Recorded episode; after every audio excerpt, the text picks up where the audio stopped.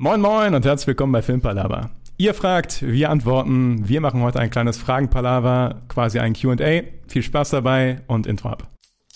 Okay, let's face facts. Heute gibt es ein Fragenpalava. Das heißt, wir haben ein paar Fragen der Community, die noch klein ist, aber wächst, aufgenommen und versuchen die möglichst spannend und spaßig zu beantworten. Niklas hat da die ersten Fragen gesammelt. Erstmal hallo Niklas. Hallo Tori. Ja. Und äh, in dem Sinne natürlich auch äh, hallo Marcel nach München. Hallo ins Studio nach Düsseldorf. Ja, ja. Sehr gut. ähm, Und vielleicht auch erstmal Dank an die ganzen Leute. Wir haben den Aufruf bei Instagram gemacht. Danke, dass wir Fragen von euch bekommen haben. Sonst wäre das eine sehr kurze Folge geworden. Wäre ein bisschen langweilig vielleicht. Ich habe aber auch, wenn das äh, keine Community-Frage ist, eine Einstiegsfrage. Ja. Ähm, oder zwei Fragen hatte ich selber jetzt noch vorbereitet, weil ich es auch nicht genau wusste, wie wir es heute machen. Ähm, und zwar, wir haben ja eben sogar mal ganz kurz drüber geredet, wie lang so eine Podcast-Folge sein soll, wie lang man äh, Sachen so, ich sag mal, aufnehmen kann. Und man hat ja das Gefühl aktuell, dass Filme einem oft zu lang sind. Zumindest hatte ich das Gefühl in ein paar Kritiken. Glaubt ihr, dass in dieser, ich sag mal jetzt, schnelllebigen, kurzweiligen Zeit es immer notwendiger sein muss, dass Filme kürzer werden und lange Filme, sag ich mal, zu anstrengend werden, dass die Aufnahmefähigkeit dann nicht mehr groß genug ist? Oder glaubt ihr, dass äh, Filme weiterhin locker mal drei Stunden gehen können und das weiterhin gut laufen wird? Das ist eine interessante Frage tatsächlich. Meine Vermutung ist nämlich, dass so viele Filme mittlerweile so lang sind. Ähm, das ist nämlich ja tatsächlich etwas, was sich so ein bisschen widerspricht. Na, man würde eigentlich vermuten, so im TikTok-Zeitalter, dass die Filme nicht länger als 30 Minuten sein dürfen oder sowas, damit wirklich noch alle irgendwie abgeholt sind. Ähm, ich habe die Vermutung, dass das viel damit zu tun hat, dass ähm, du halt, wenn du die äh, Leute einmal im Kino hast, kannst du die auch halten da. Und wenn der Film Überlänge hat, kannst du dafür mehr Geld kassieren. Das ist etwas, was, glaube ich, die Kinos nicht verkehrt finden. Und deswegen so Filme, die oft jetzt zweieinhalb Stunden dauern, anstatt zwei Stunden Zeit, eher der Standard geworden sind als die Ausnahme. ist zumindest etwas, was ich mir vorstellen könnte, was da mit reinspielt. Mhm. Weiß nicht. Was denkst du darüber, Marcel? Ja, vielleicht. Das ist tatsächlich ein Aspekt, über den habe ich mir da noch gar nicht so Gedanken gemacht. Aber ich dachte mir, okay, erstmal ist es für mich ja auch eine Genreabgrenzung. Das heißt, ein Film, der nur 30 Minuten lang ist, ist für mich kein Film, sondern ein Kurzfilm. Das heißt, auch für die Leute, die sagen, hey, keine Ahnung, ich habe keine Lust, mir zwei Stunden Film anzugucken, die können sich halt Kurzfilme angucken. Ich meine, davon gibt's reichlich. Es gibt Oscars für Kurzfilme, also da hat man ja genügend Potenzial, um dann auf kürzere Sachen auszuweichen.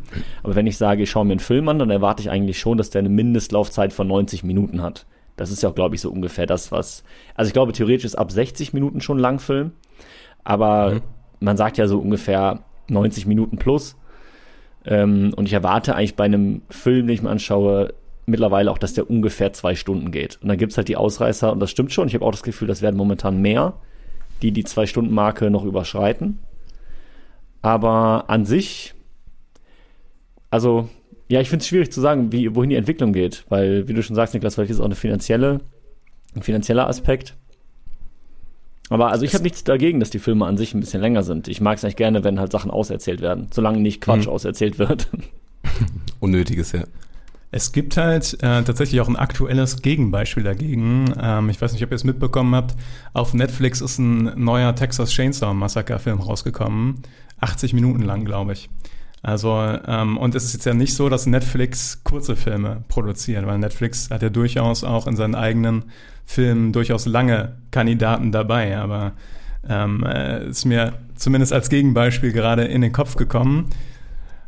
Aber ganz kurz, um da ein, drauf einzugehen, da sprichst du nämlich auch diesen Punkt an, Kinofilm, Heimkinofilm. Im Kino sitzt du konzentriert, hast kein Handy, ja. du guckst halt nur zu. Im Heimkino wirst du durch viele Dinge abgelenkt oder hast auch mal dein Handy oder guckst ja nicht konzentriert nur die ganze Zeit. Deshalb ähm, ist das, finde ich, nochmal ein großer Punkt. Im Kino ein Drei-Stunden-Film, klar kann das super langatmig sein, aber da bist du halt und bleibst einfach dabei. Wenn aber jetzt, sag ich mal, ein, Kino, äh, ein Heimkinofilm drei Stunden dauert, ist die Gefahr ja sehr, sehr viel größer, dass du irgendwie abschaltest. Deswegen würde man ja eigentlich erwarten, dass äh, Netflix und Disney Plus und äh, wie sie alle heißen, kürzere Filme für ihre Streamingdienste produzieren. Aber das ist ja auch nicht der Fall, tatsächlich. Ja, ich frage mich nur, ob es irgendwann mal in diese Entwicklung geht. Also einfach, weil auch durch TikTok und sowas alles sehr viel schneller ist, ob das irgendwann muss die Filmbranche nachziehen und sagt, ey, die Leute können überhaupt nicht mehr konzentriert zugucken, lass das mal immer kürzer machen. Ich, ich weiß nicht, ob das so ein Ding ist. Also ich hatte nur noch mal nachgeguckt, du, äh, durchschnittlich ist 92 Minuten in Deutschland die Filmlänge und genau wie Marshall auch eben meinte, 60 bis 120 Minuten ist so die übliche Langfilmzeitdauer und ab 120 spricht man von Überlänge. Aber Ist aber wirklich eine interessante Frage, weil das so kontra der Zeit läuft tatsächlich. Weil ich saß jetzt noch diese Woche in King Richard und dachte, der ist wieder zu lang. Und äh, obwohl man den gut hätte in zwei Stunden erzählen können, hat er zweieinhalb Stunden gedauert. Und die einzige Erklärung, die ich da parat hatte, ist, für die Überlänge können die halt nochmal Kohle abziehen. Oder die, vielleicht ändert sich auch ein bisschen die, ähm, der Geschmack im Pacing irgendwie. Also insgesamt bei den, bei den Regisseuren und Editoren, dass die jetzt ein bisschen dazu tendieren, halt zweieinhalb Stunden Filme anzustreben. Weil es ist, glaube ich, auch so, dass ähm, wir hatten noch mal die Frage im Filmquiz, oder? Dass ähm, wie die durchschnittliche Kinofilmlänge, ah, ich glaube, es war über alle Filme aller Zeiten war, ne? Kann sein, ja. Und war, irgendwie war die Tendenz außer so ein paar Ausreißer, dass früher die Filme wirklich in 90 Minuten oder 100 Minuten abgekanzelt waren, ne? Mhm. Ich hatte nochmal Statistiken rausgesucht, gerade nichts gefunden dazu. Ja. Ähm, kann man nicht so sagen. Es gab nämlich auch diese super langen Schinken, wo auch gerade das Pacing so super langsam ist. Also wo einfach ganz Also viele Ben sowas, so, ja. all sowas, ja. ja. Ähm, und heute habe ich das Gefühl, die sind halt härter gecuttet, weil das auch notwendig ist. Ähm, ob jetzt, wie jetzt genau die Filmlänge sich über die Jahre entwickelt hat, weiß ich leider nicht. Habe ich gesucht und nicht gefunden. Wenn das irgendwer weiß, schreibt es in die Kommentare. Aber es ist auch eine Kunst, halt einen Film in 90 Minuten voll zu erzählen. Und Ja. es ist auch eine, es ist auch eher eine, ein Fehlen von Können, wenn man dafür zwei Stunden braucht. Also ich mag teilweise Filme lieber, die in 90 Minuten das sehr kompakt erzählen, als wenn die das über zwei oder zweieinhalb Stunden, wenn es nicht notwendig ist, also wenn es mir keinen Mhm. Mehrwert gibt, äh, herausziehen. Und davon gibt es schon einige gefühlt heutzutage. Aber das ist wahrscheinlich genau die Kunst, ne? Zu, Ja. also vorher zu checken, wo ist der Mehrwert und wo vielleicht auch nicht. Aber ist nicht so einfach. Also, ich denke schon, dass die Intention ja ist, dass die die Sachen erzählen wollen, die wichtig sind. Aber du als Zuschauer denkst dann vielleicht leicht im Nachhinein, ja gut, das fand ich jetzt nicht so wichtig. Da jetzt nochmal Hm. die Background-Story aus der Jugend zu sehen, war für mich jetzt völlig irrelevant. Und der Regisseur oder Regisseurin dachte sich vielleicht, boah, das ist voll wichtig, nochmal um den Charakter zu verstehen, zu sehen, wie der in der Jugend war. Das ist halt immer auch sehr subjektiv, ne? Deswegen schwierig. Ja, mir kam es so vor, äh, gerade auch wegen deiner Kritik äh, mit King Richard oder auch als wir Tod auf dem Nil, Tod auf dem Nil? Ja. Ja, geguckt hatten. Ich hatte das Gefühl, in den letzten Zeiten, wenn wir Filme kritisieren, irgendwie ganz oft einfach mal dieses Thema kam, der hätte 20 Minuten äh, kürzer sein können. Hatte ich bei Spencer auch. Also, ja, ist mir schon, ist mir, aber es mag auch persönliche Genau, ja, Präferenz sein, absolut. tatsächlich. Ähm, Ja. Gerade bei mir ist es so, dass ich dann so hinten raus immer denke, Leute, man kann das doch auch kompakter erzählen, irgendwie, aber Mhm. Ja. soll nicht, auch nur. soll nicht heißen, dass es Filme gibt, also Dune, beste Gegenbeispiel, hätten die Absolut. dreieinhalb, vier Stunden machen können und überhaupt kein Problem. Oder Blade Runner. Denis Villeneuve weiß halt, was man, wie man so eine Zeit füllen kann. Das Ja. stimmt, ja. Naja. Sollte auch nur die kleine Einstiegsfrage sein. Haben wir Direkt eine, direkt eine Folge drüber. kurz und, kurz und kompakt beantwortet. ja. ja, ich dachte, das ist in einer Minute abgehandelt. Ähm, aber dann würde ich weitergeben an Niklas Schrägstrich unsere Community, Ja. was ja. die so hat. Ähm, ich fange auch erstmal mit so einer kleinen Frage an, ähm, bevor wir, weil wir haben auch kompliziertere Fragen geschickt bekommen. Ähm, und zwar, ähm, ein Fabian hat uns gefragt, welcher Film hat euch um den Schlaf gebracht? Oh, sehr allgemein Um formuliert. den Schlaf gebracht. Ja. Also bei mir, kann ich das relativ schnell beantworten, ähm, war es tatsächlich, also ich denke dabei sofort an Horrorsachen oder sowas. Kann natürlich Mhm. auch ganz andere Gründe haben, ne? Keine Frage. Aber äh, bei mir war es wirklich Paranormal Activity. Ich gehöre zu den 50 Prozent, die das echt gecatcht hat. Also ich weiß, es gibt auch viele, die sagen, hä, das schockt mich gar nicht, weil man sieht überhaupt nichts, was ist das Problem? Aber ich, also keine Ahnung, ich wollte nicht mein Bein außerhalb der Bettdecke lassen nach dem Film, so, weiß ich nicht. Gut nachvollziehbar, ja. Ja, ist eine gute Antwort. Ich glaube, es geht auch definitiv in Richtung Horror, ne? Die Frage, Also, die Frage ja, ist, ist ist die offen, ganze aber- Frage, man kann daraus machen, was man will, aber aber das erste, was einem so einfällt, ist eher, was hat einem negativ um den Schlaf gebracht in Richtung Horror. Und ich hätte jetzt auch, ähm, ich wäre auch mit The Ring oder The Grudge gegangen, weil ich die auch beide zu Zeiten gesehen habe, wo man, wo ich das vielleicht noch nicht so gut abkonnte. Und ich fand die echt äh, zu dem, in dem Alter übel und hat mich, glaube ich, nachhaltig etwas negativ begleitet. Ja. Vor allem The Grudge hat auch noch dann diese fiese Szene unter der Bettdecke, wo dieses Kind da unter der Bettdecke lauert Ja. und du denkst nur so, oh, Wo du nicht mal unter der Bettdecke sicher bist. ja. Ich, Ich- habe auch einen Horror. Sorry, bitte.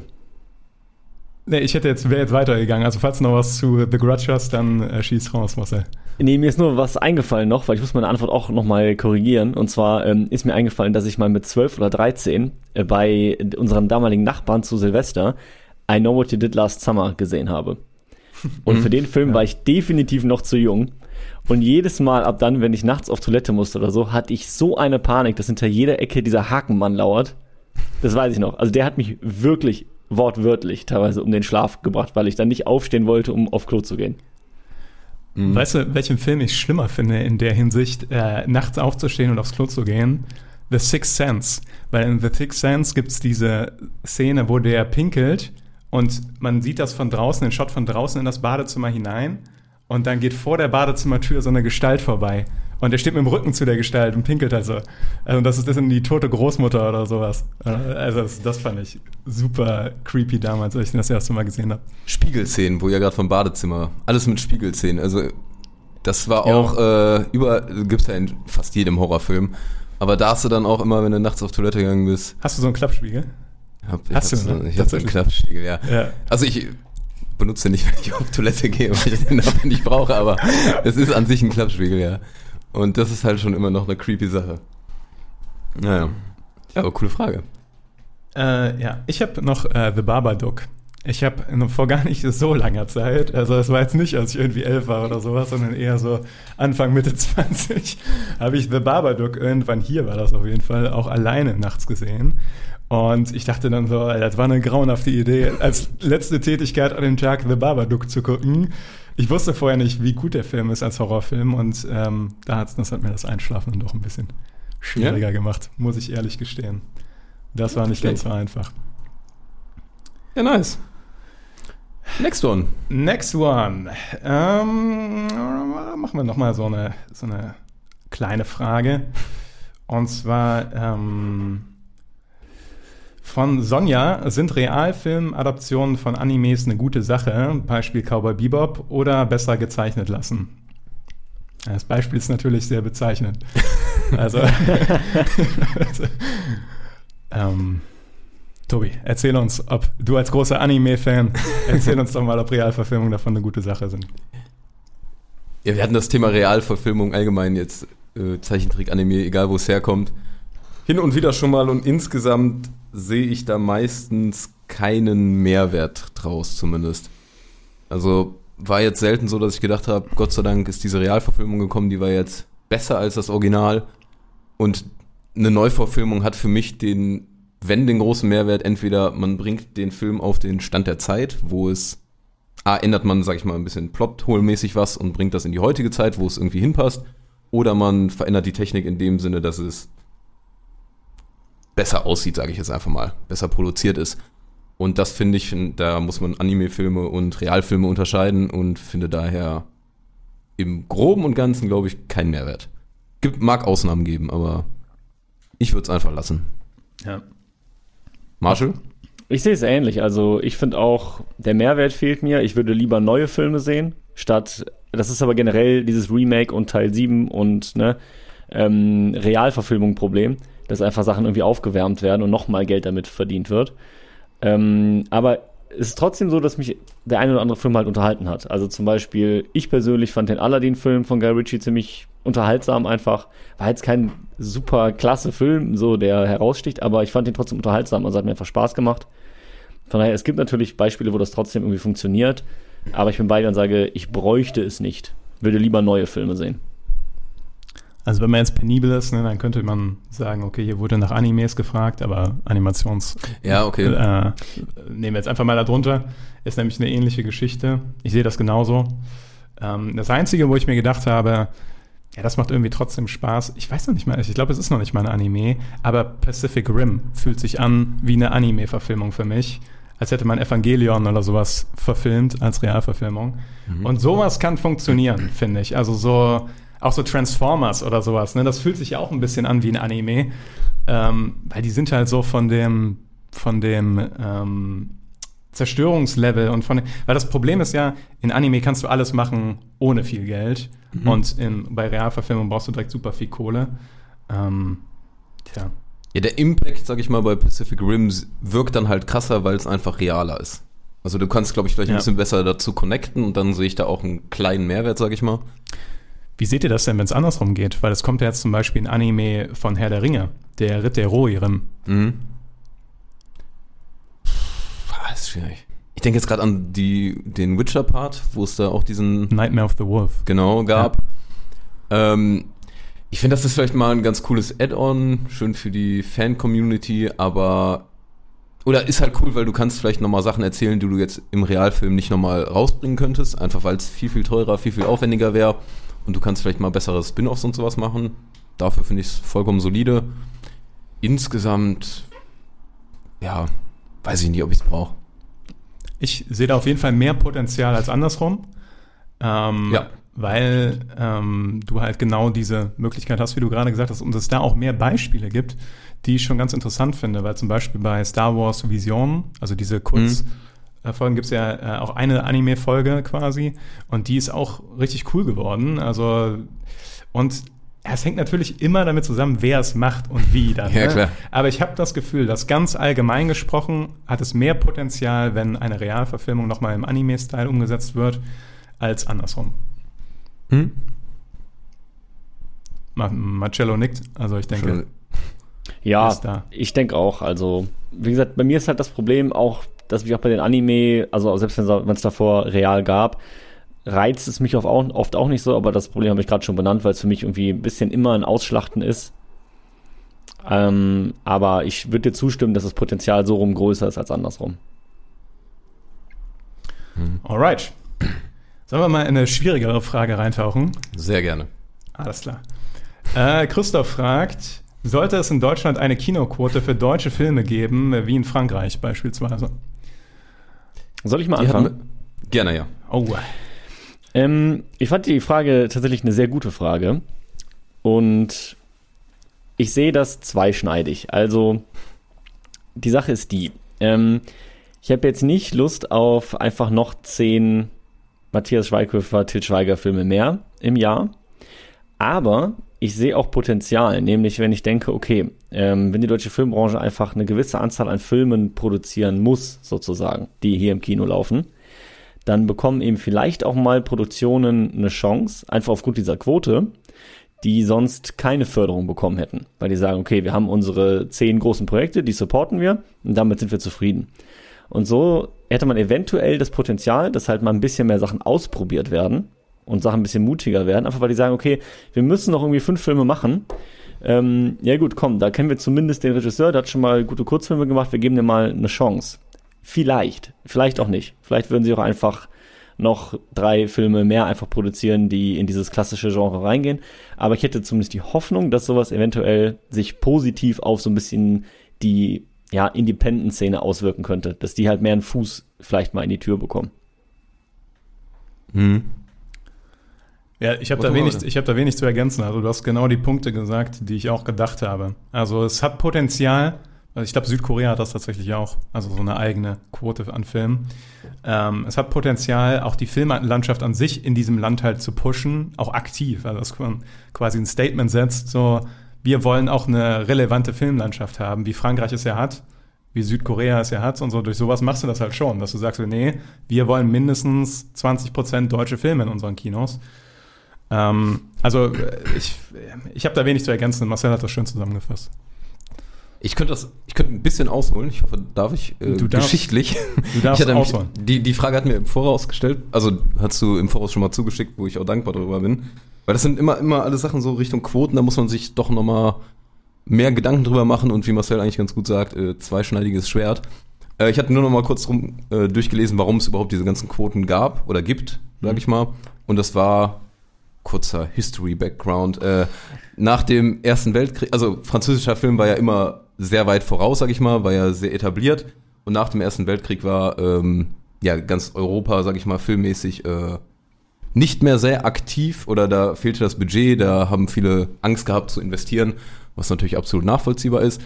Äh, parallel hat aber die ganze, also ganze Hollywood-Produktion dann mega an Fahrt aufgenommen. Die hatten nicht so die Probleme, da wurde investiert.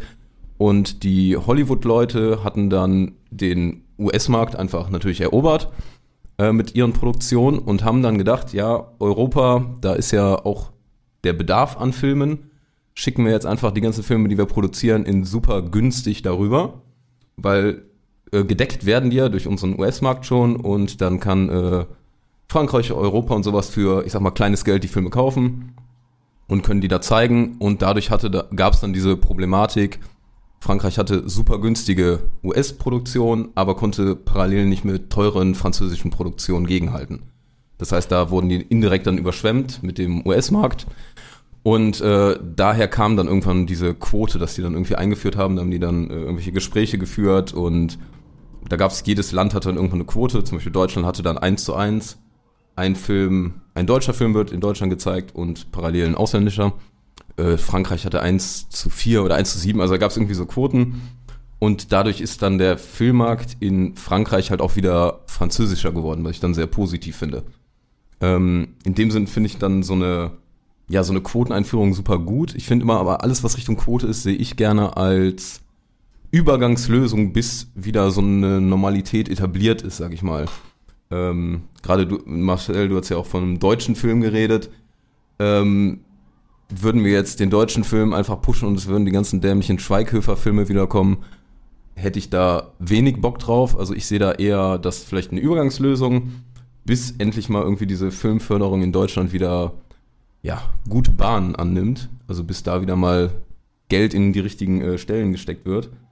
Es gab da mal eine, hatte ich vielleicht auch schon mal erwähnt, so eine coole äh, von Böhmermann, eine ganz gute CTF äh, Neo Magazin Royal Folge zu, wo der über die deutsche Filmförderungsanstalt und sowas redet und wie katastrophal das ist. Wenn ich dran denke, verlinke ich die. Ich wollte gerade sagen, ist das immer oben rechts oder oben links? Ich es, möchte einmal hinzeigen. Ähm, lass mich kurz überlegen. Ich glaube, es, ist, es wäre dann. Nee, es ist da. Es ist da. Dann könnt ihr hier klicken. Also ist sehr cool. Geht, die andere geht irgendwie eine Viertelstunde oder sowas, aber bringt das nochmal ganz gut auf den Punkt, warum Deutschland einfach echt so crappy Filme ganz oft macht. Und ich glaube, auf Dauer muss man diese deutschen Filme einfach darüber mehr pushen, dass die einfach mehr an Qualität gewinnen und dann passiert das automatisch. Und eine Übergangslösung wäre eine Quote. Und jetzt habe ich verdammt lang ausgeholt, fällt mir auf. Nee, aber, aber ja. fand, ich, fand ich interessant. Und ähm, ist auch gut, dass du das mit, dem, mit der Quote an sich, dass Quote eigentlich irgendwie immer nur ein Werkzeug ist, um etwas zu erreichen und nicht der Zweck an sich ist. Ne? Also das äh, ist schon noch eine ganz gute Ergänzung. Noch eine Mini-Ergänzung allgemein noch zum französischen Film. Was man da sagen muss, die werden viel, viel mehr gefördert in Frankreich, mhm. also ungefähr doppelt so viel im Vergleich zu Deutschland. Und ähm, in Frankreich ist noch ein Punkt, dass ich glaube, dreimal so viel wird ins Kino gegangen, wie ein Deutscher ins Kino geht, mhm. vergleichsweise. Also ganz andere Kinokultur auch. Genau, die haben einfach diese Kultur. Das Film ist da wirklich Kunstgut und nicht einfach wie bei uns, sage ich mal, einfach nur Unterhaltung, würde ich mal sagen. Und ähm, Filme werden sogar im Lehrmaterial oder so. Das ist in der Schulbildung, wird das eingenommen, äh, ja. aufgenommen und sowas. Und das haben wir in Deutschland einfach viel weniger. Und fände ich cool, wenn das mal wieder mehr etabliert werden würde. Auf jeden Fall, weil das Potenzial auch da ist. Es ist ja nicht ja. so, dass man da bei Null anfangen muss oder so. Ähm, Marcel weiß das wahrscheinlich am besten von uns, aber ähm, es ist ja wirklich, es gibt ja gute Leute in Deutschland, die Filme produzieren wollen und können und äh, es ist ja nicht so, dass man dass man quasi ohne Talent dastehen würde, sondern eher die Fördergelder sind das Problem. Von daher. Ja, absolut. Vor allen Dingen auch was, was Tobi ja schon so ein bisschen bei der Historie erzählt hat. Wir waren ja mal Hollywood im Prinzip, ne? So. Also es ist ja nicht so, als wäre das bei uns kulturell so weit weg. Nur durch die Kriege, ne, ist es dann eben, sind viele halt ausgewandert, auch viele deutsche Filmemacher ausgewandert in die USA. Und ja, sind wir ein bisschen sozusagen historisch gesehen selber schuld, aber trotzdem ist es so, dass bei uns ja durchaus eine ja, enge Verbindung zur Entwicklung des Films und auch so zur inhaltlichen Entwicklung, wie sich der Film ähm, immer äh, weiter entwickelt hat, beigetragen haben. Also eine, wir müssen eigentlich nur wieder daran anknüpfen und sagen, okay, wir wollen wieder ein bisschen mehr diesen Status erreichen, dass Deutschland eben als Filmemacher auch ernst genommen wird. So.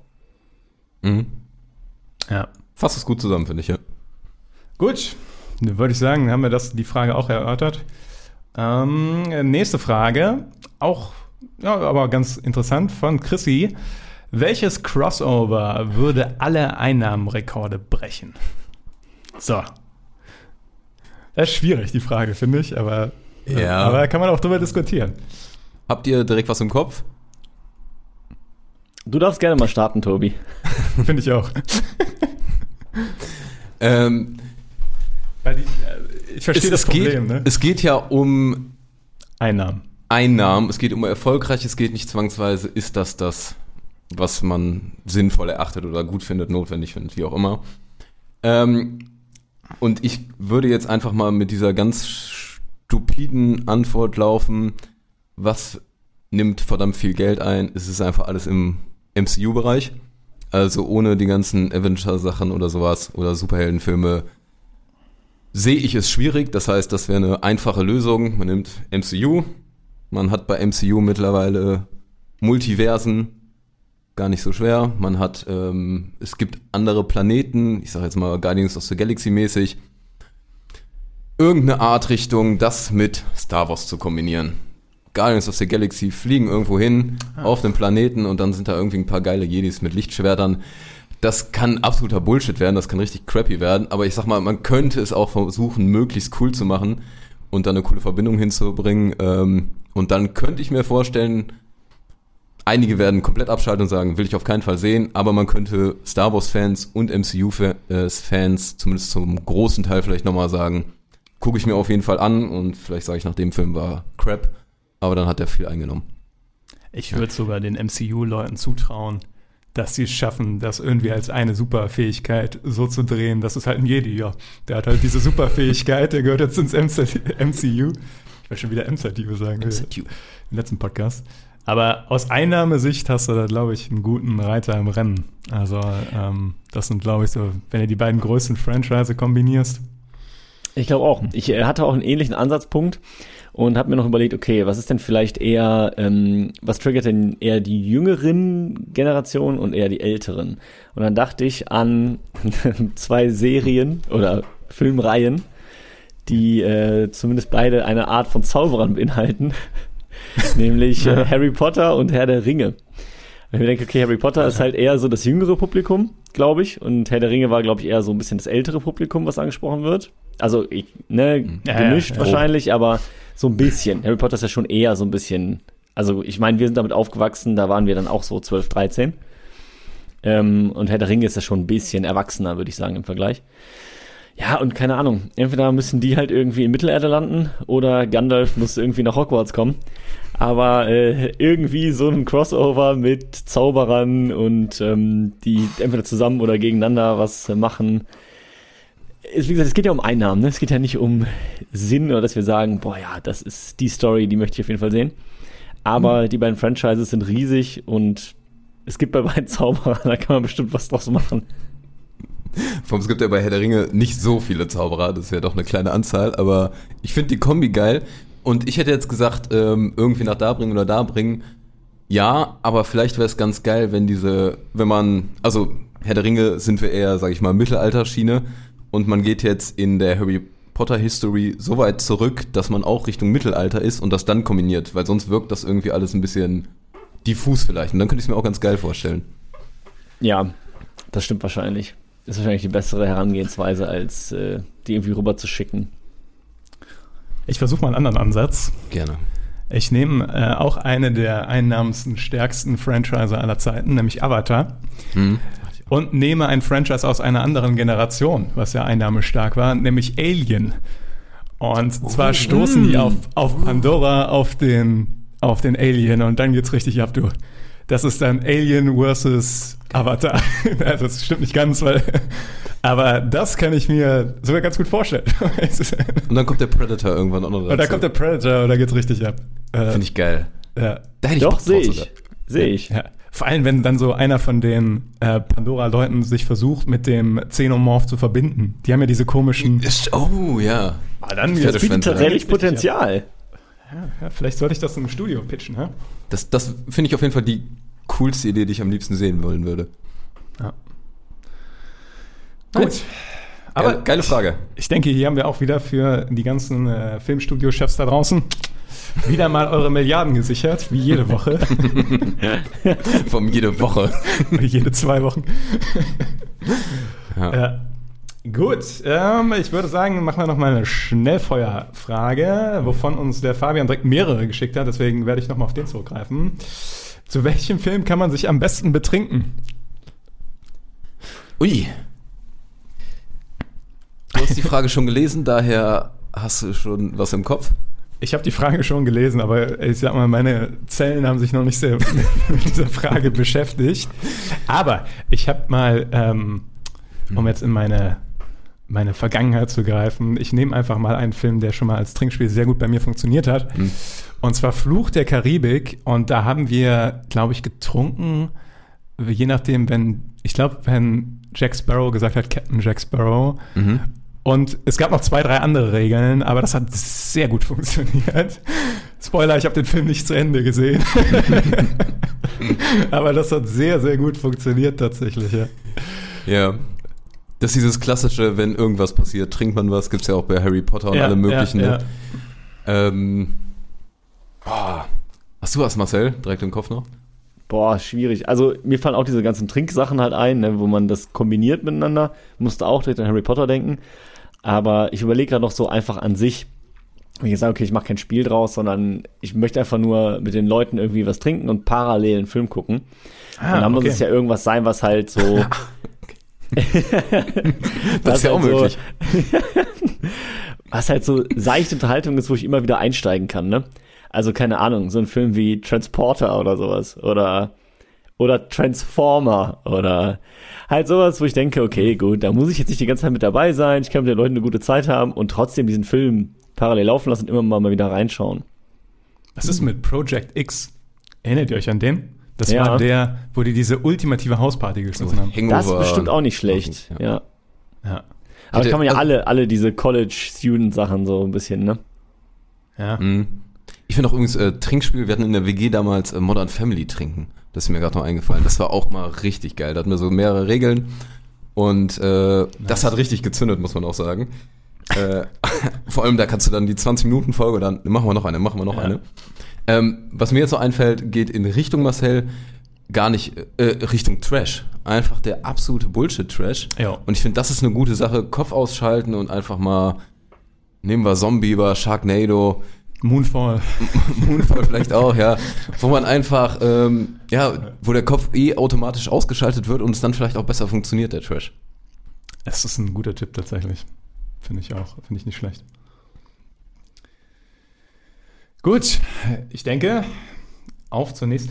Äh, du hast doch auch noch eine zweite Frage, Tobi, oder? Vielleicht Ich hab- schie- schieben wir noch mal eine von dir dazwischen. Ich hoffe wieder eine kleine. Ich denke aber eine kleine. Ähm, ich hatte, wo gerade auch diese Historie-Sache kam, ähm, eine Frage. Wann glaubt ihr, war in der ganzen filmhistorischen Welt äh, der Wow-Effekt am krassesten? Also war das, weiß ich nicht, äh, Ende, ah, no, oh, ich bin immer blöd mit den, war es 1880, sage ich mal, äh, wo, sag ich mal, die ersten Bewegbilder kamen, war es, wo dann der Sound dazu kam, war es, wo der erst, das erste Mal CGI kam, Farbe dazu kam.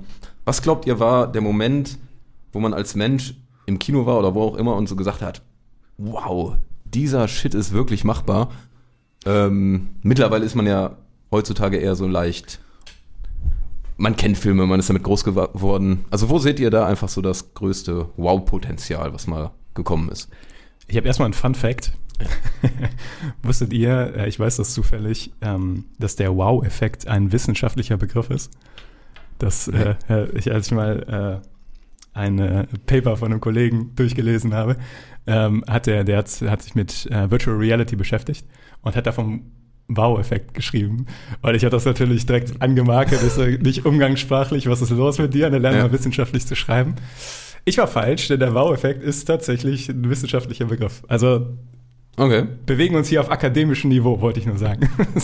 Ja, Marshall hat auch schon zu, Antwort Immer. angesetzt. Ich habe schon angesetzt, genau. Ähm, Ich würde sagen, tatsächlich Ende der 90er mit Filmen wie Jurassic Park. Weil ich glaube, das war wirklich so ein bisschen dieser Wendepunkt im Sinne von, okay, die sehen einfach so fucking echt aus. Und das ist möglich, dass hier einfach ein T-Rex vor mir auf der Leinwand langläuft und das wirklich wie ein lebendiger T-Rex aussieht. Ich meine, mit den ganzen Reflexionen, mit Schattierungen, da waren noch diese Szenen, wo der sich im Wasser spiegelt und all sowas. Und ähm, ich glaube, das war ein krasser Wow-Effekt. Ich glaube, dass natürlich gab es vorher auch schon welche und Einführung des Films mit Sicherheit auch. Aber das fiel mir so spontan ein, wo, glaube ich, echt so ein bisschen eine neue Ära eingeleitet wurde. Mhm. Ich glaube, es waren die ersten Tonfilme. Und zwar, ähm, ich glaube, es waren die 1940er. So Charlie Chaplin, der große Diktator, war eigentlich, ich glaube, einer der ersten Tonfilme, zumindest von Charlie Chaplin. Und ich glaube, als da die Leute das erste Mal im Kino saßen und auf einmal die Schauspieler reden hören, das muss ein großer Wow-Effekt gewesen sein. Also ja. Natürlich kann man immer argumentieren, der erste Film an sich muss der große Wow-Effekt gewesen sein, aber ich glaube, als dann das erste Mal Ton dabei war, haben die gedacht so, holy shit, haben sich vielleicht sogar erschreckt. Und ey, ich, ich würde mich nicht wundern, wenn sich Leute erschreckt haben. So, und ein bisschen Angst haben. Ist die Frage, wie das so kommuniziert wurde vorher. Ob man das in der Zeitung gelesen hat oder ob man im Kino war und auf einmal reden die und man kommt gar nicht klar. Da frage ich mich halt, ob der Wow-Effekt so groß ist in Hinsicht von, klar, man war als Stummfilm gewohnt, weil man wusste, die Technik gibt's nicht her, aber man kennt ja Sachen, bei denen auch geredet wird, weil es gab auch damals schon Theater. Also an sich kenne ich ja, dass mir eine Geschichte präsentiert wird, bei der ich die Schauspieler reden höre. So, und klar, in dem Film war das Medium jetzt einfach neu. Aber ich weiß nicht, ob es so, also ich meine, klar, es ist natürlich ein krasser Fortschritt, keine Frage. Aber ich weiß nicht, ob es einen wirklich so krass überrascht, vor allem wenn man halt im Vorhinein weiß, okay, ab jetzt gibt es Filme, bei denen auch gesprochen wird und ich weiß das schon im Vorhinein. Finde ich das bestimmt cool. Ja, aber deswegen dachte ich so Jurassic Park, weil das ist was, selbst wenn du weißt, da geht es um Dinos, die irgendwie animiert sind. Ich glaube trotzdem, wenn du dann drin saßt und gesehen hast, wie echt das aussieht, hat sich halt aber wirklich, wirklich überrascht. Aber wenn du dann an Star Wars denkst, was immerhin 15 Jahre älter ist als Jurassic Park, dann. Ja, oh. aber die sehen auch schon ein bisschen anders aus, ne? Ja, ist also, richtig, aber, aber wenn du dann überlegst, okay, Weltraumschlachten und so weiter wurden schon in den, jetzt kreuzigt mich, wann wurde der erste Star Wars genau veröffentlicht? 70ern? Ich glaube 70er irgendwann, aber ich weiß auch ja, nicht genau. Sowas. Ja, aber ja. ich finde, die sehen auch dementsprechend noch aus. Das ist halt genau, was ich sage. Ich finde halt, mhm damit. Ja, die wurden restauriert, das ist das Drin, oder über, überarbeitet, das stimmt, ja. Mhm. Also die also sehen jetzt deswegen, besser aus, als die damals aussahen, wollte ich nur sagen. Also, ja. Ja. Ich hatte aber auch, äh, also ich bin mit Marshall auch sehr d'accord, mit dem äh, Jurassic Park ist auch was, was, was äh, mir in den Kopf gegangen ist, ähm, gekommen ist. Äh, Metropolis war, kam aber auch, wo ich so dachte, okay, äh, wir hatten ja irgendwann mal geguckt, ähm, wo man denken würde, okay, zu dieser Zeit sieht man jetzt irgendwie so eine Sci-Fi-Metropole, wenn das auch alles so mit vielen Miniaturen da, äh, dargestellt wurde. Ich könnte mir aber vorstellen, dass das Allerkrasseste noch war, äh, wo wirklich mal so die, die kompletten Anfänge waren, wo echt so die ersten Bewegbilder waren. Also man hat ja irgendwie mal gehört davon, keine Ahnung, ob das so ein ähm, Myst ist, aber wo ein Zug langfährt und die Leute sich tierisch erschreckt haben, weil die dachten, der fährt jetzt wirklich da in die Reihe nach oder sowas. Und ich kann mir schon vorstellen, wenn du da, weiß ich nicht, vor fast 150 Jahren ungefähr da so im Kino warst und überhaupt kein Peil hast, dass sowas im Bereich des Möglichen ist, dass so ein das tierisch flashen könnte. Aber ist schwer zu sagen. Find alle Antworten absolut parat, äh, parabel. Parabel? Was will ich sagen? Papalapap, Tobi. Passabel. ich weiß nicht. Alle gut. Finde ich alle gut. Alle Antworten, alle Antworten sind eine Parabel. Hm, ja. Okay, okay. Gut, dann wenden wir uns mal wieder der Community zu hier. Und ähm, äh, vielleicht nochmal eine schwierige Frage. Ich glaube, der Christoph hatte noch eine schwierige ja. Frage für uns. Ähm, Hau den Knaller raus, weil. Den Knaller? Okay, ich habe einen Knaller. Was haltet ihr von der Bewegung zu fordern, dass äh, beispielsweise nur Juden Juden spielen dürfen, nur Ägypter Ägypter spielen dürfen? Verstehen die Menschen nicht mehr, was Schauspiel bedeutet? Ja. Ist eine sehr spannende Frage, finde ich. Und eine sehr aktuelle Frage. Und eine sehr schwierige Frage. Sehr politische Frage. Auch eine, ja, ist auch schwierig, dass man da jetzt niemandem auf den Schlips tritt, ne? Ja. Ähm, also ich, ich kann ja mal anfangen. Und ihr könnt mich unterbrechen, wenn ihr sagt, Marcel, wie kannst du nur? Wir ähm, cutten dich raus nachher. Ja. zensieren also, dich. Ich, ich finde, äh, der Christoph Wasner hat ähm, in seiner Frage selbst schon einen sehr wichtigen Punkt. Nämlich, was macht denn Schauspiel eigentlich aus oder was kann Schauspiel leisten und was nicht? So. Und für mich ist der Punkt, dass ähm, eine gewisse, ich sag mal, auch optische Herkunft, also beispielsweise Hautfarbe, kann ich nicht schauspielen. Die besitze ich oder ich besitze sie nicht. Ob ich homosexuell oder heterosexuell bin, das kann ich schauspielen. Ja. Und deswegen finde ich, es gibt auf die Antwort mal die eine, äh, auf die Frage mal die eine Antwort und mal die andere Antwort. Weil es gibt Sachen, wo ich sage, nee, das muss man eigentlich original besetzen. Ich finde es zum Beispiel auch schwierig, wenn in, in historischen Verfilmungen ja. auf einmal, ja, keine Ahnung, es war nun mal in dem Moment eine weiße Versklavung von ähm, afroamerikanischen Menschen da. Und wenn das auf einmal anders dargestellt wird, dann finde ich, wird damit ein bisschen auch was Falsches vermittelt. Und ich finde nicht, dass es dann rassistisch ist, sondern dass es einfach dann die Historie falsch wiedergibt. Ähm, von daher würde ich bei solchen Sachen sagen, nee, da finde ich es schon wichtig, dass das auch Charaktere spielen, was auch zu der Zeit passt. Ähm, ich finde jetzt sowas wie zum Beispiel, darf nur ein Jude einen Juden spielen oder ein Muslim ein Muslim spielen oder Christ Christ spielen. Das zum Beispiel finde ich wieder, da denke ich mir, nein, warum? Also solange sich die Person, die die Rolle spielt, ausgiebig damit auseinandersetzt, ja, und sagt, okay, ähm, was hängt damit alles zusammen, was, was ähm, macht den Glauben aus und so weiter. Das ist ja auch wieder eine Sache, die ich ja spielen kann. Mit der kann ich mich beschäftigen und das kann ich mir aneignen als Schauspieler. Ähm, und da finde ich es einfach tatsächlich Quatsch. Also, aber es ist schwer, weil zum Beispiel, wenn ich jetzt, wenn ich mich jetzt frage, gut, darf jemand Behinderten nur jemand Behindertes spielen? Ähm, ja, schwierig. Zum Beispiel beim Film hier ähm, Peanut Butter Falcon. Äh, Finde ich, der funktioniert super so und ich weiß nicht, ob der funktioniert hätte, wenn das ein Schauspieler gespielt hätte. Mhm. Also deswegen, ihr könnt mir jetzt gerne das Wort abnehmen. Ich habe jetzt mal so ein paar Gedanken, die mir dazu kamen, äh, geäußert, aber ich finde es, ja, schwierig. Man kann, direkt, man kann direkt so Gegenbeispiele nennen, wie zum Beispiel Rain Man. Also, äh, wo halt, äh, ah, wie heißt er noch? Ja, ich. Äh, nicht Tom Cruise, sondern. Äh, Forrest Gump, ne? Typ. Nee, nicht Forrest nee, Gump. Spielt ein Rainman. Ach, äh, Dustin Hoffman? Dustin Hoffman, genau. Genau. Äh, den autistischen äh, Bruder von ihm spielt. Ähm, da greift das, was du gerade gesagt hast, das kann man nämlich theoretisch spielen, weil das äh, nicht nur durch Äußerlichkeiten, also oder nicht durch Äußerlichkeiten eindeutig zuzuordnen ist. Ähm, und dann gibt es da so unendlich viele Graubereiche dazwischen und deswegen ist das, glaube ich, auch das Problem, das so eindeutig zu sagen. Ähm, also ist ja, das trifft vor allen Dingen viele ähm, so Oscar-verdächtige Rollen, ne? wenn Leute, beeinträchtigte Leute spielen, häufig.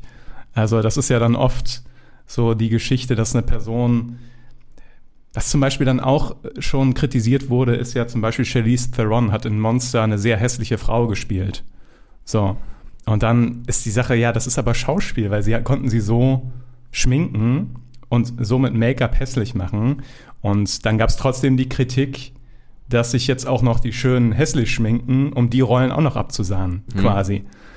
Und dann denkt man so, ja, aber es ist ja durch Schauspiel möglich, also warum nicht tun? So. Es ist ein schwieriges Thema und es gibt da einen riesen Graubereich, der schwer zu navigieren ist, aber ich finde, Marcel, du hast am Anfang schon die ähm, richtigen Punkte zugesagt, tatsächlich. Mhm. Also ich fand auch gerade dieses, alles was historisch bedingt ist und so, da ist es Quatsch, das irgendwie anders zu besetzen. Ich finde es teilweise dann bei Filmen gibt es ja teilweise dieses, äh, wo einfach weiße Schauspieler hingepackt werden, wo du so denkst, ey, ganz ehrlich, macht überhaupt keinen Sinn hier. Aber auf der anderen Seite gibt es natürlich auch Regisseure oder so, die sagen, okay, ich möchte jetzt so einen Film machen, ich stelle mir da Leonardo DiCaprio wundervoll in der Rolle vor und ich schreibe die Rolle für den und dann ist das äh, super stimmig und funktioniert. Ähm, alles, was jetzt diese ganzen Sachen angeht, äh, Richtung Religion, sexuelle Orientierung, da denke ich mir, ist weiterhin auch schwierig, aber am schönsten fände ich es, wenn einfach alles das irgendwie gemischt ist, dass Leute mit Homosexualität heterosexuelle Leute spielen können und genauso umgekehrt, dass da nicht irgendwie nachher sowas ist wie, da wird die Rolle weggenommen oder sowas, sondern dass das irgendwann mal auf so ein Basisding kommt, dass da jetzt ähm, Wer ist der beste ist- Schauspieler dafür? Ja, oder dass es einfach vollkommen egal ist. Also bei Dune fand ich jetzt äh, nochmal wieder ein anderes Thema. Da war Keins zum Beispiel, ist im Buch äh, ein Mann, ist jetzt im äh, Film bei Dune als Frau dargestellt und vollkommen in Ordnung. Gibt es überhaupt keine Kritik dran, ändert nichts an dem Film, weil es darum einfach auch gar nicht geht. Wenn es aber natürlich irgendeine Rolle ist, wo es darum geht, dass es äh, Kritik daran gibt, dass es die Rolle der Frau ist oder sowas, dann kann man das wieder nicht machen. Aber sonst finde ich es immer super, wenn man einfach so viel durchmischt, wie es geht, bis das einfach alles mal so eine komplexe, äh, komplette Normalität annimmt und vollkommen unwichtig ist. Soll ich mal die ganze Sache noch verkomplizieren und schwieriger machen? Gerne. Weil äh, uns wurde auch die Frage gestellt, was wir von dem Herr der Ringe Teaser halten. Und jetzt ist Herr der Ringe ja nichts Historisches in dem Sinne, sondern eine fiktive Historie, Mythologie von England. Und es wird viel kritisiert in dem neuen Teaser, dass einer der äh, dargestellten Elben halt schwarz ist. Und das ist halt ein großes Thema in vielen Foren. Und ich muss sagen, das ist halt ein Graubereich für mich, wo ich denke, also es sollte kein, nicht das, nicht das Kriterium sein, an dem die Serie bewertet wird, sondern wie gut die Rolle dann im Endeffekt gespielt wird. Aber ich verstehe zumindest den Gedankengang von diesen Leuten, dass die sagen, Tolkien hat sich halt für England in der, in der Antike diese Historie überlegt und da müssten die weiß gewesen sein. Aber ich habe kein Problem damit, dass die schwarz sind. Also tut's dem Film einen Abbruch, wenn da ein dunkelfarbiger Elb, Elb sind das ja, ne? Elben, ja. Ähm, das ist, ich finde das, äh, ich finde das vollkommen gut und in Ordnung, weil der Film wird nicht schlechter, besser dadurch. Es ist einfach voll in Ordnung und du siehst einfach endlich mal auch äh, mehr Diversität und umso mehr man das sieht, umso mehr Normalität nimmt das an und dann ist das. Also ich finde da, dass da ein Shitstorm kommt, dass man, also finde ich, Also die, da muss man noch ein bisschen differenzieren, weil die Leute sagen, also die, die es ernsthaft kritisieren, nicht Ja. die sich komplett da entgleisen, die sagen, es gibt doch in Mittelerde südliche Völker. Also, ja, ja, und das kann ich verstehen, die Kritik, dass sie dann sagen, warum habt ihr dann nicht eine südliche Storyline, äh, wo ihr diese Schauspieler dann integriert, womit keiner einen Anschluss finden würde, ähm, oder einen Anschlusspunkt. Warum versetzt ihr die dann in den Norden? Ich, also es, im Idealfall sollte es einfach egal sein. Genau, ja. Aber ähm, ich meine, ich verstehe zumindest, wo der Gedankengang herkommt. So. Also Aber ich finde, also ich finde, ab dem Moment, wo es fiktional wird, sehe ich den Grund eigentlich nicht mehr, wenn ich ganz ehrlich bin. Also ja, wenn Ja. jetzt bei Tolkien das so krass so beschrieben ist, im Sinne von, dass das äh, Elbenvolk eben eine lange Abstammung von eben weißen Völkern war, was weiß ich, dann verstehe ich so ein bisschen die Kritik, dass man sagt, ja gut, man ändert da ein bisschen das ab, was die Vorlage ist. Aber auch dann sage ich mir, okay, aber wirklich macht das jetzt so einen krassen Unterschied? Ich finde zum Beispiel auch bei Bridgerton, finde ich auch, das ist ja auch eine fiktionale Serie. So, ja, ist ja kein Ja. historische, keine historische, ähm, keine historische Wiederverwertung oder so, sondern es ist ja einfach, das spielt in einer Zeit, die so ähnlich gewesen ist wie unsere Vorzeit, aber es soll ja nicht die Zeit wirklich wiedergeben. Und da finde ich zum Beispiel auch völlig okay, dass es da mehr gemischt wird. So. Da könnte man das ja auch kritisieren und sagen, ja, Moment, eine dunkelhäutige Königin, das kann aber gar nicht sein. Aber ich finde, es stört überhaupt nicht, weil es eben eine fiktionale Serie ist. Und Ja. das sehe ich bei Herr der Ringe auch. Es ist halt nun mal Fiktion. Und okay, wenn jetzt da Tolkien-Fanatiker sagen, ja, es war aber so nicht angedacht, okay, mich persönlich stört das gar nicht. Ganz im Gegenteil. Ich bin da eher auch bei dir, Tobo, dass ich sage, ich finde es gut. Und du hast es ja auch schon gesagt, Niklas, dass es eigentlich gut ist, dass sich das da mehr mischt und weniger Relevanz bekommt. Außer eben da, wo es wirklich historisch de facto falsch wäre. Ja, da hätte ich eine Anschlussfrage jetzt, weil wenn wir nicht bei historisch sind, sondern jetzt, sage ich mal, heutige Zeit, wo ja auch oft gibt, äh, man hat einen türkischen Schauspieler, eine türkische Schauspielerin und die äh, spielt dann klischeehafte Rollen, sage ich mal, im Bereich irgendwelcher türkischstammiger äh, Leute. Da finde ich es halt, ähm, da finde ich es dann wieder auch irgendwann schwierig. Also es gibt da ja auch so äh, eine Menge satirische, satirische ähm, Folgen oder so Kurzfolgen zu, wo es äh, so ein Thema ist, wo halt beispielsweise eine Person einfach in so eine Rolle reinversetzt wird und dann genau stupide, klischeemäßig das genauso durchspielen soll. Wie, wie steht ihr dazu? Frech Also, gefragt. Also ich kann dir dazu sagen, ich kenne ja ein paar Schauspieler so, die entweder dunkelhäutig sind oder russisch sind oder und die spielen immer dasselbe und es gibt auch immer nur dieselben Ja. Ausschreibungen. Und das kritisieren die so enorm, weil die sagen, hey, warum kriege ich nicht das Rollenangebot als, äh, weiß ich nicht, junger Nachwuchskommissar? W warum nicht? Ja. So, und ähm, ich gebe denen da völlig recht und finde, das ist absolut überhand. Also das wird viel zu viel gemacht. Dieses Klischee-Denken, ah, da brauchen wir einen funny Sidekick, ah, wir nehmen den witzigen Inder, der in der IT arbeitet. So, das sind diese ganzen Klischees, die dauernd, dauernd ähm, bedient werden. Und auch da finde ich, das müsste man echt aufbrechen. Dass das mal gemacht wird in der Comedy-Serie, wo man sagt, hey, wir gehen jetzt bewusst ins Klischee und setzen uns da wirklich auch rein in dieses Klischee, finde ich okay. Aber es ist viel zu krass überrepräsentiert, auch in Ernst, also Serien oder Filme, die sich selber ernst nehmen wollen, dass diese Klischees einfach total übernommen werden. Hm. Ich finde den schönsten oder den, den, die beste ähm, Zielsetzung da ist der Ansatz, dass es eines Tages so sein sollte wie die Haarfarbe. Es ist einfach egal. Also es ist einfach für nichts relevant. Also das, äh, die einen äh, haben dunkle Haare, die anderen haben helle Haare und es interessiert kein Schwein wirklich. Und ich finde, das ist irgendwie die, die beste Zielsetzung, die man da haben kann. Ausnahme, es soll genau, es geht genau darum, es soll genau da sowas kritisiert werden. Finde ich. Also Ja, wenn es jetzt ja. darum geht, ähm, Kritik, ja, weiß ich nicht, Ja. in Richtung Blondinenwitze oder sowas zu machen, wenn es genau darum geht, dass das kritisiert wird, dann ist das natürlich wichtig, aber sonst sollte das vollkommen, äh, vollkommen gleich sein. Und ich denke auch, dass da die ganzen Drehbücher einfach äh, ein wichtiger Punkt sind, um diese ganzen Klischees aufzubrechen. Und wenn man diese guten Drehbücher hätte, dann äh, müsste man vielleicht gar nicht so viel darüber diskutieren. Könnte ich mir vorstellen. Ja. Ist, ist eine harte Frage. Äh, muss man ja auch sagen, äh, ich glaube, wir sind jetzt alle auch nicht komplett festgefahren und lassen uns da auch gerne belehren, wenn es da äh, Meinungen, gute Studien oder irgendwas zu gibt, ähm, wie man sowas betrachtet. Aber es sind offene Meinungen jetzt einfach und ich glaube, wir sind da ja auch relativ positiv mit, würde ich mal behaupten. Aber ja. Ich denke auch. Also ich finde halt noch, ich kann zum Beispiel auch verstehen, wenn man sagt, ja gut, aber wenn jetzt zum Beispiel nur noch, ähm, weiß ich nicht, Kommissare von äh, einem anderen Land spielen, repräsentiert es ja auch nicht mehr unsere aktuelle Gesellschaft. Da kommt man wieder in diesen Histo dieses Historische rein, wo man sagt, ja gut, es soll ja auch irgendwie adäquat das widerspiegeln. So. Deswegen ist es super, super schwer. Also Super, aber, ja. weil ich finde, man kann jetzt auch nicht sagen, gut, wir machen jetzt eine Statistik, wie viele, weiß ich nicht, ähm, Menschen mit dunkler Hautfarbe sind Kommissare und genau so setzen wir es um in den Serien. Das geht ja auch nicht. Also es ist halt, ich finde, bleibe dabei, du hast es eigentlich gut zusammengefasst, Niklas, es sollte in Film und Fernsehen eigentlich keine Rolle spielen, sondern der die Rolle bekommen, der am besten spielt. Punkt. Ja. Ja.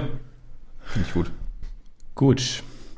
Ich würde sagen, in Anbetracht der Zeit machen wir vielleicht noch eine Frage und dann rappen wir es ab für heute. Und ja, ich finde eigentlich, es ist vielleicht ein ganz guter Übergang von der Frage gerade, ähm, wie gehypt wir sind für die Herr der Ringe-Serie. also äh, nach, nachdem jetzt der Teaser ja veröffentlicht wurde, ist das vielleicht nochmal ein ganz kurzer Abschluss, ganz guter Abschluss für die Folge, wieder so eure aktuelle Stimmungslage zu äh, Die Ringe der Macht ist. Marshall, starte doch mal. Also ich habe sehr viel Bock. Ich meine, wir hatten ja schon mal unsere Highlight 2022 Runde. Ja. Und ich glaube, da ist wirklich die Herr der Ringe-Serie bei mir sehr weit vorne. Ähm, fand jetzt die Teaser auch cool und ich freue mich einfach drauf. Also die Sache ist aber bei sowas tatsächlich, ähm, ich versuche mir da gar nicht so viele Trailer und Teaser anzugucken. Ich will einfach gar nicht so viel wissen. Ich meine, ich weiß, dass generell, glaube ich, die Erwartungshaltung eine recht relativ positive ist. Und eigentlich möchte ich jetzt, bis es losgeht, gar nicht so viel mehr erfahren. Sondern Wow. dann, wenn es kommt, mir das anschauen und dann. Hast du den Trailer denn gesehen? Oder Teaser-Trailer, sag ich Ja, mal? ja. Wo, wie, wie war da deine Meinung so zu? Also ich fand's gut, ich fand, dass es nicht zu viel verraten hat. So. Also ich. Mich interessiert's. Ich fand's spannend, ich fand's optisch, optisch sehr ansprechend. Mhm. Ja. Ich weiß nicht, Weil- wie ihr das seht, ob ihr da noch mehr auf oder auf Details jetzt eingehen wollt oder wie. Nee, gar nicht zu sehr, aber Niklas hatte zum Beispiel mal angemerkt, dass es zu CGI-lastig war oder nicht ganz äh, gut genug aussah. Ich fand, ähm, man sieht in dem Teaser ja zum einen diesen Wasserfall, ja, und zum anderen diesen Schwenk über diese Stadt. Direkt am Anfang, ja, wo man da am Anfang von dem Wasser über diese Stadt schwenkt und dann später ist ein Schwenk von dem Wasserfall zu dem Mädel, was da an der Klippe klettert. Und beide Shots. Weißt du, welches Mädel das ist übrigens? Galadriel. Ja, okay. Ja. Ja. Beide Shots fand ich zu künstlich. Beide Shots waren zumindest in dem, was ich im ersten Moment empfunden habe. Also, weil tatsächlich kann man dem nicht mehr ganz vertrauen, was man im ersten Moment empfindet. Es ist auch nicht gegeben, dass die Serie im Endeffekt genauso aussieht, weil das ist ja nur ein Teaser und Mhm. manchmal, äh, manchmal ähm, verändern die das noch ein bisschen. Aber mein erstes Gefühl war Hobbit anstatt Herr der Ringe. Ah. Und ähm, vom Look her Mhm. Was nicht für alle Bilder steht, weil es gibt später auch so ein, zwei Schlachtbilder, die sahen echt gut aus. Da habe ich richtig Bock gekriegt, aber die haben mir Sorgen bereitet. Also diese, weil da sah das für mich wie generische Fantasy aus.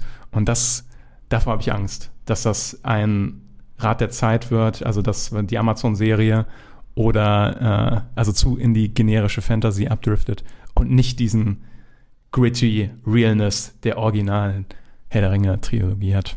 Mhm. Ich fand gerade die Schlachtszenen, äh, also die fandst du positiv eher. Mit dem goldenen Typen da, ja, Ja. sah gut aus, fand ich. Das hat mich auch sehr erinnert einfach an die Einführung von Herr der Ringe Genau, Teil genau. 1. Äh, und ich glaube, das wird auch in so eine Richtung gehen. Ich hatte mal gehört, nämlich, weil so zu dem Zeitalter gar keine richtige Schlacht erstmal war und das wahrscheinlich äh, auch wieder so sowas sein wird, was äh, Vorgeschichte darstellen soll. Fand ich auch richtig cool. Ich verstehe teilweise auch deine Kritik bezüglich äh, CGI, sage ich mal, dass es nicht ganz so geil aussah. Ich fand es aber weitaus besser als der Hobbit. Also ich finde, wenn ich mir, ich habe letztes Mal so eine Szene bei YouTube von der Hobbit angeguckt. Gott, finde ich das furchtbar. Ich, ja, ich kriege immer mehr Hass auf den Hobbit leider, auf die, äh, auf die Trilogie. Trilogie. Ähm, weil ich, das sieht aus wie ein schlechtes Computerspiel und die, ja. Und da fand ich, fand ich ja der Ringe die, äh, den Trailer sehr viel besser. Ich fand den Teaser richtig geil, weil der ja auch. Gibt's, gibt's einen Trailer mittlerweile? Nein, das, das ist der Teaser-Trailer. Okay, okay, es gab aber okay. dann nur diesen Teaser, wie der Ring der Macht oder ein Ah ja, Ring ja, geschmiedet ja, wird, ja, sag ich mal. stimmt. Was die ja komplett ohne CGI gemacht haben, was ja auch geil aussah. Ähm, also ich bin da, glaube ich, ich bin schon ziemlich gehypt, habe auch Angst, zu gehypt zu sein, muss man ganz ehrlich sagen. Auch, auch diese paar Posterbilder sahen geil aus.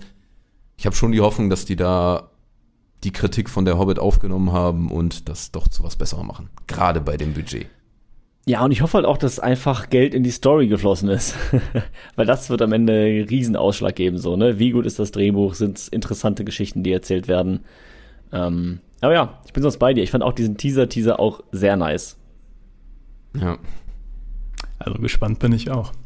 Aber ich habe auch Befürchtungen. Ja, keine Frage. Keine Frage. Ja. Gut, Ja. ich würde sagen, damit rappen wir es ab, oder? Wir haben noch viel mehr Fragen bekommen, ähm, aber es gibt ja immer eine nächste Folge. Vielen Dank für die Fragen auf jeden Fall. Auf jeden Ähm, Fall. Macht immer tierisch Spaß, finde ich, einfach so aus dem Nähkästchen zu plaudern und so ein paar Meinungen abzufragen. Also, wenn wir das wieder machen, die nächst, das nächste Fragenpalaver, äh, schickt uns gerne was zu. Wir nehmen möglichst viel auf. Und ähm, da würde ich sagen, rappen wir das hier ab. Rap, rap, rap. Rap, rap, rap.